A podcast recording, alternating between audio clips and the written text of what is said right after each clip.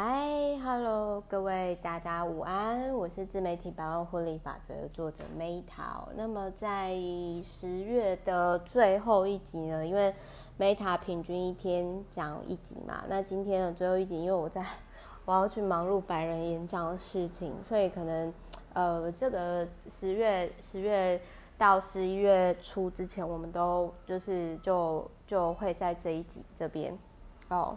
然后我先跟大家分享，就是说，我就在想说，哎，那我十一月我要选择哪一本书呢？作为压轴哦，作为 Andy，那我就觉得说，哎，怎么炒这一本书哦，还蛮适合的。那这一本书呢，是我个人很喜欢，然后我最遗憾的就是他在离开人世之前，我没有机会到他法国修行的梅村哦去见面，这是我遗憾的地方。然后，这是我很遗憾的地方，就是因为我一直很希望说，就是我自己人生当中啦，有一些愿望，那有些是没办法实现，这就是其中一个。就是我一直很希望说，有生之年可以亲自的见到一行禅师，然后并且跟他说谢谢。但是因为他就已经走了，然后而且之前想要去也没办法去啊，因为那个时候就是疫情非常非常的。严重嘛，所以就是这是我蛮遗憾的一其中的一件事情之一。那不过呢，就是没关系，我们可以读物思人，读书思人，缅怀一下吼。然后那一行禅色怎么炒呢？这一本书哦，我为什么说很适合跟大家分享？因为现在就是说，虽然疫情已经逐渐快要恢复了嘛。但是日常生活当中，我们光是跟家人啊，我们就很容易，就也都很容易吵架了。那更何况说，就是更何况说，就是说跟其他人。那所以，我今天我跟大家分享的这个部分，哈，是我跟大家分享的这个部分是希望说，哎，可以对于各位，呃，可能跟家人争吵上啊，或许会有一些。我觉得这本书比较适合的方式是，就是你跟家人吵完之后，然后你个人有点后悔，然后你你希望说看到对方的好，那我觉得这本书是比较适合诶、这这这个用法啦。对于我来说的话啦，我觉得这个是对我来讲，这是比较好的用法。我个人是觉得这样。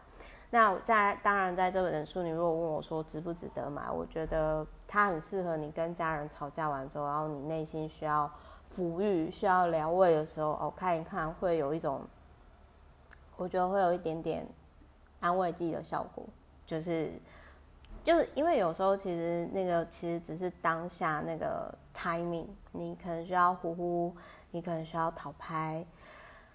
问题虽然还是在那边，可是你的心态转念之后，可能就不一样。那那我觉得这本书就是这样。那我跟大家分享三个我觉得很有共鸣的地方。首先，第一个呢是呃，就是你五岁的时候，五岁小孩，各位还记得你五岁的时候在干嘛吗？我是记得的。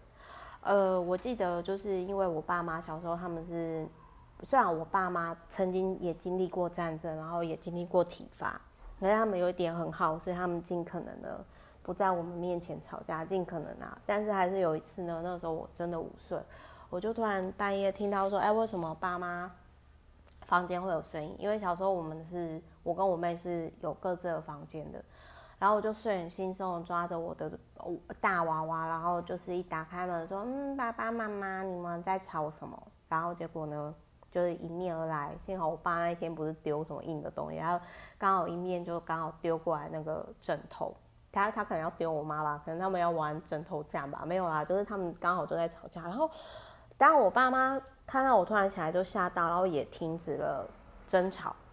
可是我那一天，我后来想想，我其实就如同一行禅师讲的，如果说你的。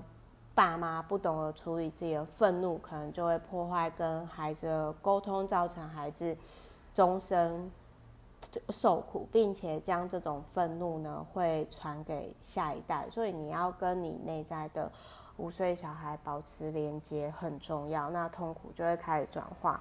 所以各位知道吗？我没有自信，我可以还有小朋友，就是我真的是很难有自信去做到这件事情，所以这也是我不敢结婚、不敢生的原因，因为我很清楚知道说在。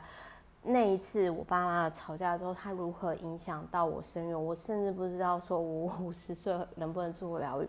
为什么呢？因为我后来之后，像呃我妹她就很不理解，说姐你干嘛？因为我真的是国小那个时候才六岁，我进学校第一天我就想说我要如何在这个体制下生存得好，我要怎么好好活下来？我要，因为那个时候我就。会觉得说天哪，是不是我不够好？爸爸妈妈吵架是不是因为我不够好？如果我够好，是不是呃他们他们爱我？那是不是就是我值得被爱？那是不是爸爸妈妈就不会吵架？我就把身这个东西往身上揽，然后甚至中间就是我有提到，就是我就故意去偷东西呀、然后然后就是抽烟喝酒。就老师，我遇到一个很有智慧老师，就跟我说。贝塔，你别以为我看不出来，我知道你是想要造成你爸妈的注意，对不对？不然以你那么聪明的学生，你才不可能故意被福利社抓到呢。你怎么可能会偷牛奶呢？办公室一堆饮料给你喝，不是吗？因为那时候我是班长嘛，又是模范生，然后我就觉得说。啊，这个都逃不过老师法眼，所以后来我就没有，就是我有尝试叛逆过，我有尝试过成为优秀过。那因为我的环境，因为我很谢谢，呃，我的老师，呃，我人生当中遇到一些贵人，所以我可能没有走偏。但是我想要说的是，我我能，我不知道大家还记不记得五岁小孩，但是我永远记得那个时候，因为爸妈争吵，害我很害怕，我担心是不是因为我不够好。就是我够好，爸妈就会留下来了。所以我很认同，就是一行禅师里面所讲的，你要跟你自己的五岁小孩子连接，因为如果你不懂得处理自己的愤怒的话，你可能就会破坏跟孩子的沟通。所以其实小时候我是我爸，他其实就是很容易在外面，因为他是就你知道高阶经理嘛，所以他就。严格来说，就是我们家我不是我，我们家没有体罚。可是我个人觉得，说我承受精神压力呢，嗯，其实不亚于，其实是蛮大的。我个人是这么觉得。那当然，我也很谢谢，就是说，不论是透过自媒体啦，哦、呃，谢谢大家一起线上聆听啦，以及很多种方式。我逐渐的自我疗愈，那我也一样的希望把这一本温暖的书、温暖的文字、温暖的一行禅师，我希望可以送给大家，疗愈彼此五岁的内在的小孩。那在这一本书说跟死者和解嘛，就是啊，你是否做了什么事情对对方往生了，然后你也。来不及说的，那我那个时候我就有讲嘛，就是说，其实我对我阿妈真的是又爱又恨。我爱她，我很谢谢她，稳定了我们家族的一定的经济的基础。我很谢谢她，因为她让我知道说，女人会读书会赚钱比会做家事还要重要。然后我其实也很谢谢他，让我知道说，其实你有没有钱，跟你快不快乐，这是两码子一回事。我很谢谢他，透过比较负面的方式，然后让我去思考正面的议题。但是如果时间可以，时间重来，我会希望就是多劝奶奶多。所以就是，其实我会希望带佛氏住持阿嬷去环岛走走，而不是说他下半生的，就是十年都在病床啊，甚至到最后是因为手术失败，很意外一个小小结石的手术而走，这是我觉得比较遗憾的地方。然后再来就是，除了就是说跟自己的五岁内在小孩和解，跟死者和解哦，然后就是我觉得这本书可以延伸阅读，就是。卢森堡博士的就是非暴力沟通，就是我觉得这本书可以延伸阅读。我想好好跟你说话，跟非暴力沟通，就是用爱的语言。这里面一行禅师也有提，也有提到，就是说呢，这边我要跟大家分享，我觉得很疗愈。好，我最后送给大家，那也希望大家喜欢这本书，甚至呃，如果这本书对大家有帮助的话，我很开心的。好，就是说，呃，我知道你受了很多苦。那我也明白，这个可能有一部分是我造成的。我可能因为我不够正念，以前我不够善巧，我不知道你的痛苦跟苦难，但是我并非故意伤害你的。你的幸福、安全、自由、喜乐对我来说很重要。那因为我自己还有我自己的痛苦，所以有时候就是不是故意伤害你的。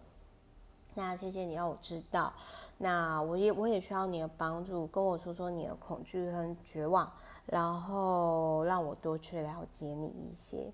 那当然你要用爱的语言，前提也是对方是有爱的能力的人啊。只是我是真的觉得说，如果你不知道怎么跟你爱的人或者是你的家人沟通的时候，我觉得这个爱的语言就是。这一本书其实我觉得是蛮疗愈、蛮适合沟通帮助的。那当然，我也要跟就是我的听众好朋友，就是说说对不起，因为我以前就是在我从直播吧到经营自媒体、自我疗愈的过程当中，因为有一段时间我只看到我自己的痛苦。可是其实我后来发现到说，哎，我真的要感谢，因为我真的是已经有很多的人。